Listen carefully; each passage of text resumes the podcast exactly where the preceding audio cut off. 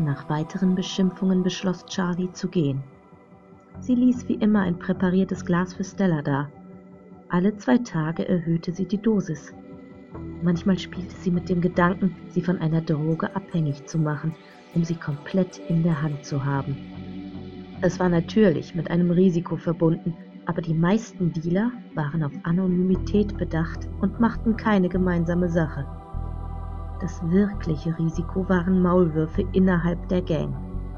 Charlie kannte die Gangs der Stadt, wusste über ihre Struktur Bescheid und auch, wo man sie für Deals finden konnte. Es wäre ziemlich leicht für sie, an die gewünschten Drogen zu kommen und der Preis spielte keine Rolle. Charlie beschloss, sich über die Wirkung verschiedener Drogen genau zu informieren, um das perfekte Zeug für Stella zu finden. Sie hatte zwar ewig Zeit, um sie zu brechen, aber so würde es spaßiger werden, denn sie hätte noch mehr, womit sie Stella kontrollieren konnte. Je mehr Fäden sie an dem Mädchen befestigte, desto besser. In nicht allzu ferner Zukunft würde sie ihre Marionette sein. Dann konnte Desiree sie verschönern und Stella würde ein Glanzstück in der Sammlung werden. Sie und ihre Schwester sollten in der ersten Reihe tanzen. Esme würde sich leicht brechen lassen. Charlie hatte sofort gemerkt, dass die jüngere Schwester labiler war. Sie war sich nicht ganz sicher, was genau das Mädchen quälte, aber sie hatte nicht viel Selbstvertrauen und dahinter steckte bestimmt noch mehr, womit sie arbeiten konnte. Ohne Eile ging Charlie den Flur entlang. Fatima arbeitete übers Wochenende und würde wahrscheinlich erst am Dienstag wiederkommen. Das Mädchen war seit heute Morgen tot. Sie war eines grausamen Todes gestorben und ihre Leiche befand sich mit all den anderen im hauseigenen Leichenschauhaus. In diesem Fall war das Schauen wörtlich gemeint. Viele Tote kamen in hohe Glassäulen, die mit einer konservierenden Flüssigkeit gefüllt waren. Somit blieben die Leichen für mehrere Jahrzehnte im Zustand ihres Todes. Manchmal besah sich Charlie all die Toten, die meisten stammten von ihr und Fatima, aber einige waren auch von Desiree. Manch eine Puppe war nicht schön genug gewesen oder bei einem großen Eingriff verstorben. Damals hatte Desiree noch nicht die richtige Dosierung für ihr spezielles Betäubungsmittel gefunden und ein paar Mädchen hatten als Experiment herhalten müssen. Insgesamt befanden sich etwa 50 Tote hier unten. Aber das machte Charlie nichts aus. Schließlich hatten sie es alle verdient gehabt und sie war stolz auf ihr Werk. Aus Langeweile beschloss sie kurz nach den beiden Puppen zu sehen. Im Raum roch es verräterisch, und als Charlie einen Vorhang zur Seite schob, bot sich ihr ein erklärender Anblick. Das Mädchen zuckte unruhig hin und her, hatte aber die Augen geschlossen. Sie sah gequält und erschöpft aus, und Charlie hatte eine leise Ahnung weshalb. Sie hob das Kleidchen leicht an, und ihr Verdacht bestätigte sich mit dem geklebten Höschen und der Flüssigkeit, die an den Seiten heraustropfte. Mit denen war erstmal nichts mehr anzufangen, dachte Charlie schmunzelnd und verließ den Raum wieder. Desiree hatte ihre eigenen Pläne mit ihnen. Charlie trat zurück auf den Flur und ging dann nach oben in ihren geliebten Computerraum. Hier hatte sie alles, was sie brauchte. Ihren PC auf dem neuesten Stand der Technik, die Kontrolle über alle Kameras und die anderen Sicherheitsvorkehrungen und natürlich ein Kühlschrank mit ihrem Lieblingsessen darin. Außerdem hatte sie noch verschiedene Spielkonsolen herumstehen, die sie gelegentlich mit Fatima nutzte, seltener mal mit Desiree. Dieser Raum war der Himmel auf Erden für sie. Von hier aus arbeitete sie auch und finanzierte damit ihre Geräte und andere wichtige Dinge. Genau wie die beiden anderen verdiente sie sehr gut, mehr als genug für notwendige Ausgaben und Extrawünsche. Sie fuhr ihren geliebten PC hoch und wurde von einem Update begrüßt. Genervt stand sie auf und holte sich eine eisgekühlte Limonade aus dem Kühlschrank und noch ein paar Brownies von unten. Auf ihre Figur achtete sie grundsätzlich schon, dafür machte sie genügend Sport. Zwar nicht ganz so regelmäßig, aber ihr Körper tat den Rest und sie nahm nicht zu. Wieder in ihrem Zimmer war das Update endlich vorüber und sie konnte sich den Nachforschungen zuwenden. Nach einigem Suchen wurde sie schließlich fündig und entschied sich für LSD. Es war nicht schwer zu bekommen und hinterließ keine körperlichen Schäden. Es machte zwar nicht abhängig, was Charlies Wunsch gewesen war, aber Stella würde es unwissend einnehmen und sie konnte mit der Droge ihre Psyche beeinflussen. Die eigentlichen Pseudo-Halluzinationen würden ihr als real erscheinen, und Stella würde langsam, aber sicher den Bezug zur tatsächlichen Realität verlieren. Über ein paar Ecken machte sie einen Lieferanten ausfindig und bestellte ihre Dosis in Flüssigform. Einige kleine Fiolen sollten reichen, für den Anfang jedenfalls. Die nächsten Stunden verbrachte sie mit ihrem Job und erledigte ein paar Aufträge, bis ihre Lieferbestätigung einging und sie sich auf den Weg machen konnte. Lächelnd sah Charlie auf die Uhr und stellte fest, dass es mitten in der Nacht war, beinahe Morgen. An der Garderobe neben der Tür schnappte sie sich ihren Mantel, einen Schal und ihre Lederhandschuhe, da es so früh morgens doch noch sehr kühl draußen war. Obwohl sie die Kälte liebte, wollte sie sich keinen Schnupfen einfangen. Durch die Seitentür im Wohnzimmer gelangte sie in die Garage. Hier stand ihr unscheinbarer grauer Kleinwagen, in den sie nun einstieg. Das Tor öffnete sich per Knopfdruck, und Charlie fuhr rückwärts aus der Einfahrt Richtung Wald. Dafür musste sie einmal um den Berg herumfahren, denn er war eine Art Naturschutzgebiet. Die Fahrt dauerte einige Minuten und Charlie sang das Gedudel im Radio mit, während sie auf den fast leeren Straßen zu ihrem Ziel raste. Ihr Ziel war ein Kiosk am Waldrand. Tagsüber wurde hier Eis, Kaffee und Zeitungen verkauft, nachts Drogen und Rauschmittel, jedenfalls indirekt. Nicht perfekt, aber unauffällig. Einige hundert Meter vom Kiosk entfernt hielt Charlie auf einem Parkplatz und ging zielstrebig auf das kleine Haus zu. Sie umrundete das Häuschen einmal und entdeckte einen kleinen Koffer, der zwischen den zwei Mülltonnen eingeklemmt war. Kalter Wind, der über die freie Fläche vor dem Wald wehte, ließ sie ein wenig zittern, was sie genoss. Sie nahm den Koffer an sich, überprüfte den Inhalt und stellte erfreut fest, dass die Karte einer Firma zwischen den Fiolen lag. Ein Angebot, um das sie gebeten hatte, um sich mit dem Händler über weitere Deals persönlich zu unterhalten. Sie überlegte, an anderen Projekten zu arbeiten, die chemische Unterstützung brauchen würden. Etienne Griffon oder was auch immer sein richtiger Name sein mochte, erschien ihr wie ein kompetenter Berater. Ihre Lieferung war komplett und dank nicht nachverfolgbarer Online-Transaktion bereits bezahlt. Vorerst zufrieden machte sie sich auf den Heimweg. Am Horizont ging bereits die Sonne auf und der klare Himmel versprach einen sonnigen, aber kühlen Tag. Sie dürfen diesen Mann nicht seines Geldes wegen unseren Gesetzen entkommen lassen. Ein Vergewaltiger bleibt ein Vergewaltiger, ungeachtet seines Wohlstands, schmetterte Fatima dem Richter und allen anderen im Gerichtssaal entgegen. Es war das Ende ihres beeindruckenden Plädoyers und die Angehörigen und Freunde ihrer Mandantin applaudierten zustimmend. Euer Ehren, ich verlange die gesetzlich festgelegte Freiheitsstrafe von fünf Jahren in diesem schweren Fall von wiederholter Vergewaltigung, setzte sie nach und schloss ihren Vortrag. Der Richter nickte ihr zu und verkündete dann, dass man sich zur Beratung zurückziehen würde. Ihre Mandantin starrte ängstlich zu ihrem Vergewaltiger hinüber. Sie hatte jahrelang als Kindermädchen für ihn gearbeitet, und dann nach der Scheidung von seiner Frau hatte er plötzlich sexuelles Interesse an ihr gefunden. Da sie den Kindern nicht noch eine Bezugsperson hatte wegnehmen wollen, hatte sie lange stillgehalten, egal wie widerlich er wurde und wie sehr er ihr wehtat. Jetzt waren die Kinder alt genug, um zu verstehen, was vor sich ging, die ältere Tochter hatte Fatimas Klientin sogar zur Anzeige ermutigt und sich als Zeugin zur Verfügung gestellt. Sie hatte mehr mitbekommen, als alle, Wanda eingeschlossen, vermutet hatten. Leona war dank Wandas Fürsorge ein guter Mensch geworden, fand Fatima. Das einzige Mädchen aus reichem Hause, das es vielleicht zu etwas bringen konnte. Wir haben ihn, Wanda. Aus dieser Sache kommt er nicht raus. Er bekommt seine gerechte Strafe, flüsterte Fatima der Frau zu und drückte ihre Schulter. Diese nickte nur geistesabwesend und ließ sich von Fatima aus dem Saal führen.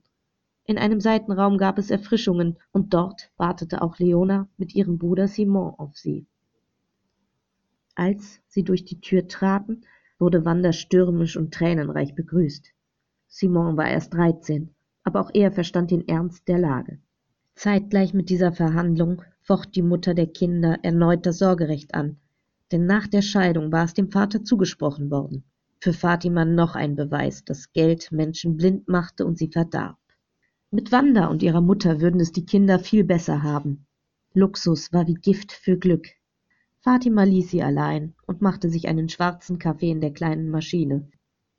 Nach einigen Minuten trat ein Mann in den Raum und sah sich suchend um. Fatima erkannte ihn sofort, und als er sie entdeckte, trat er schnurstracks auf sie zu. Er war Monsieur Cartmans Anwalt. Fatima verdrehte die Augen. Der schick gekleidete Mitvierziger stellte sich neben sie. Sieht so aus, als hätten Sie den Fall in der Tasche. Die Beweislage und die Zeugenaussagen sind erdrückend. Dazu der Mitleidsfaktor.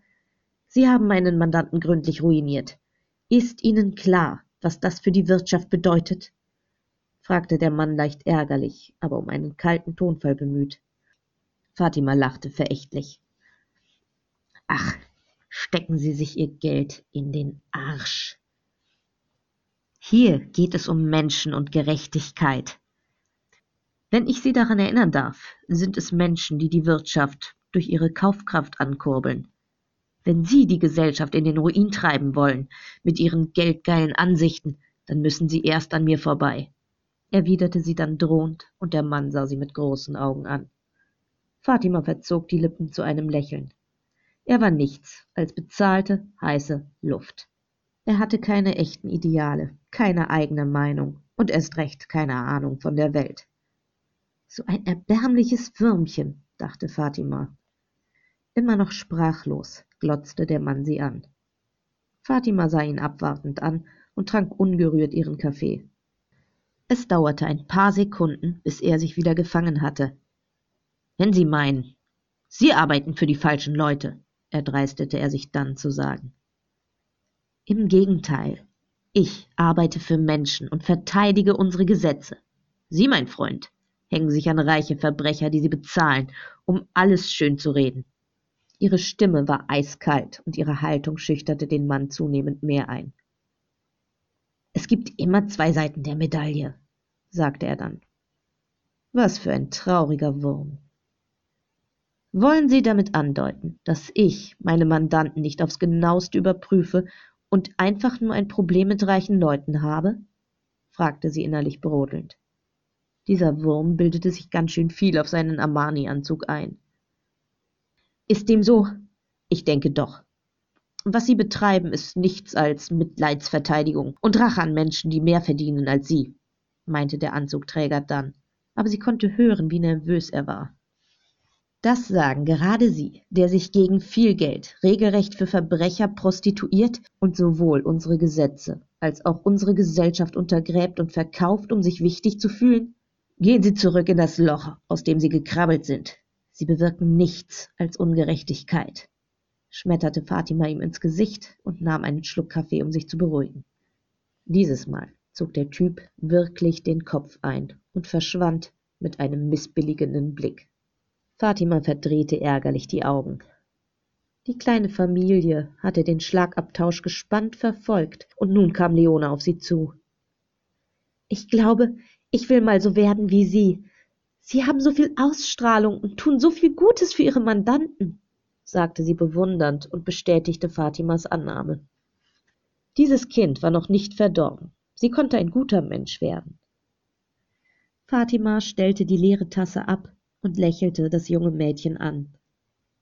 Dann streng dich in der Schule an. Jura ist kein leichtes Fach und du kommst nur durch, wenn du wirklich Biss hast. Den habe ich, ich werde Anwältin und werde die Welt gerechter machen, genau wie Sie, verkündete Leona und strahlte Fatima an. Ihre Laune hob sich. Na dann, Frau Anwältin, du kannst dich jederzeit an mich wenden, wenn du Hilfe brauchst, bot sie dem Mädchen an, welches daraufhin noch breiter strahlte. Vor Freude hüpfte Leona beinahe auf und ab und lief zurück zu Wanda und ihrem Bruder. Wanda sah sie dankbar an und Fatima nickte ihr zu, bevor sie sich den Snacks zuwandte. Es gab nur ein paar Kleinigkeiten und Fatima schnappte sich einen Schokoriegel. Für die Verkündung des Urteils würde selbst sie starke Nerven brauchen. Der Fall war entscheidend für ihre Karriere. Es dauerte noch eine Zeit lang, doch schließlich kehrten sie gemeinsam in den Gerichtssaal zurück, und der Raum wartete in angespannter Stille auf die Entscheidung des Richters.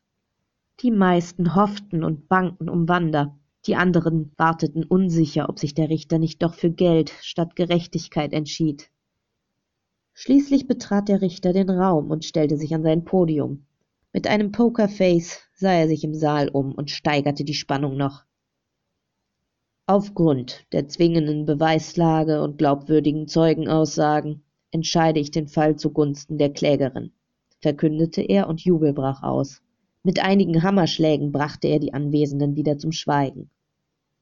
Ich verurteile den Angeklagten zu fünf Jahren Haft ohne Bewährung und mit anschließender psychologischer Betreuung, sprach er weiter, und selbst Fatima konnte ihr Glück kaum fassen. Sie hatte diesen Fall tatsächlich gewonnen.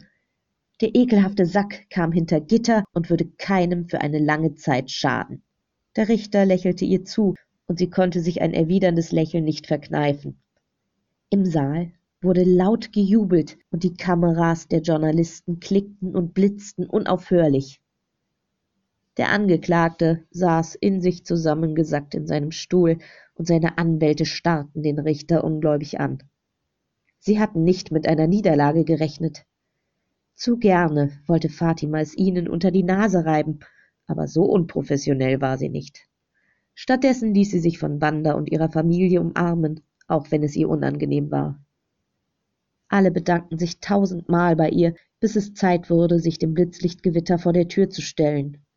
Mit Wanda und ihren Bodyguards an der Seite verließ Fatima das Gerichtsgebäude. Draußen wurde sie von blendenden Lichtern und jubelnden Menschen begrüßt. Fragen prasselten auf sie ein und Fatima ergriff das Mikrofon eines Reporters. Die Gerechtigkeit hat gesiegt. Ich bin stolz und froh, diesen Fall gewonnen zu haben, denn er beweist einmal mehr, dass Menschlichkeit mehr als alles Geld der Welt bedeutet. Außerdem ist es ein wichtiger Tag für alle Frauen und Männer, die Vergewaltigung zum Opfer gefallen sind. Eure Stimmen werden gehört, verkündete sie laut und wurde mit Applaus belohnt. Sie reichte das Mikrofon an Wanda weiter, die noch ein paar Worte sagte, und nachdem sie für hunderte von Fotos stillgestanden hatten, kehrten sie in das Gebäude zurück. Fatima verabschiedete sich von den dreien, die jetzt wohl ausgelassen feiern würden. Sie hatte noch Papierkram zu erledigen, den sie wahrscheinlich bis spät in die Nacht bearbeiten musste. So ein Fall war nicht einfach vorbei. Der Widerling wurde in Handschellen an ihr vorbeigeführt. Sie grinste ihn triumphierend an. Völlig zerstört starrte er mit leerem Blick vor sich hin. Er hatte gerade alles verloren, und das hatte er sich vollkommen selbst zuzuschreiben. Seine Speichellecker faselten etwas von Berufung, aber Fatima und auch der Verhaftete wussten, dass es vorbei war. Tatsächlich war es ein Uhr nachts, als Fatima erschöpft, aber glücklich ins Bett fiel. Sie hatte mit Charlie telefoniert und freute sich, ihre Freundin morgen wiederzusehen. Sie war erschöpft, aber noch viel zu wach, um zu schlafen. Kurz entschlossen stand sie auf, zog sich um und machte sich zurecht. Fatima hatte Lust auf eine Party. Natürlich konnte sie sich nicht gehen lassen, aber sie kannte einen sehr etablierten Club in der Stadt, der ihren Ruf nicht ankratzen würde und trotzdem eine gute Nacht versprach. In einem schwarzen Minikleid und in High Heels, gepaart mit ihrem Zebrafellmantel, verließ sie ihr Apartment. Dass das Fell unecht war, sah man ihm nicht an, aber Fatima trug ungern tote Tiere. Sie rief sich ein Taxi und ließ sich zur Location fahren. Es war relativ viel los vor dem Gebäude. Die Glasfront wurde von verschiedenfarbigen Strahlern beleuchtet und Fatima vernahm die laute Musik bereits von draußen.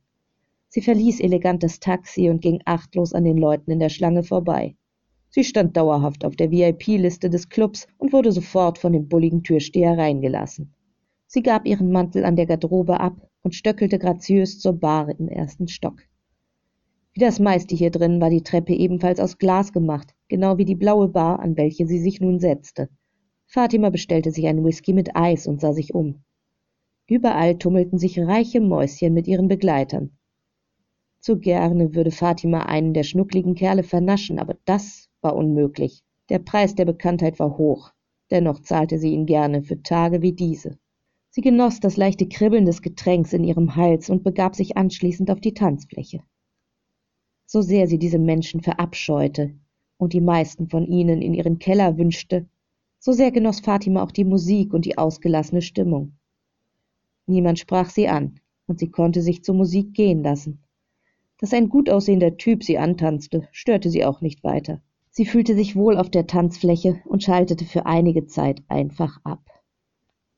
Insgeheim wünschte sie sich trotzdem, dass dieser Club mit all diesen widerwärtigen Gören eines Tages niederbrannte und sie alle auslöschte. Dann musste sie sich zwar einen neuen Club zum Feiern suchen, aber das war es wert. Denn je weniger es von diesen Menschen gab, desto besser. Als die Sonne langsam aufging, verließ sie langsam und ein wenig angetrunken den Club. Sie winkte sich ein Taxi heran. Der Arbeitsverkehr hatte sich bereits in Bewegung gesetzt, und so dauerte es ewig, bis das Taxi endlich vor ihrem Zuhause hielt. Sie war zu erschöpft, um Charlie aufzusuchen. Fatima zog die hohen Schuhe an der Garderobe aus und schmiss den Mantel auf die Kommode, bevor sie sich ins Schlafzimmer begab. Ohne sich umzuziehen oder abzuschminken, ließ Fatima sich einfach in die weichen Laken fallen und schlief sofort mit einem Lächeln auf den Lippen ein. Ihr letzter Gedanke galt Charlies Überraschung.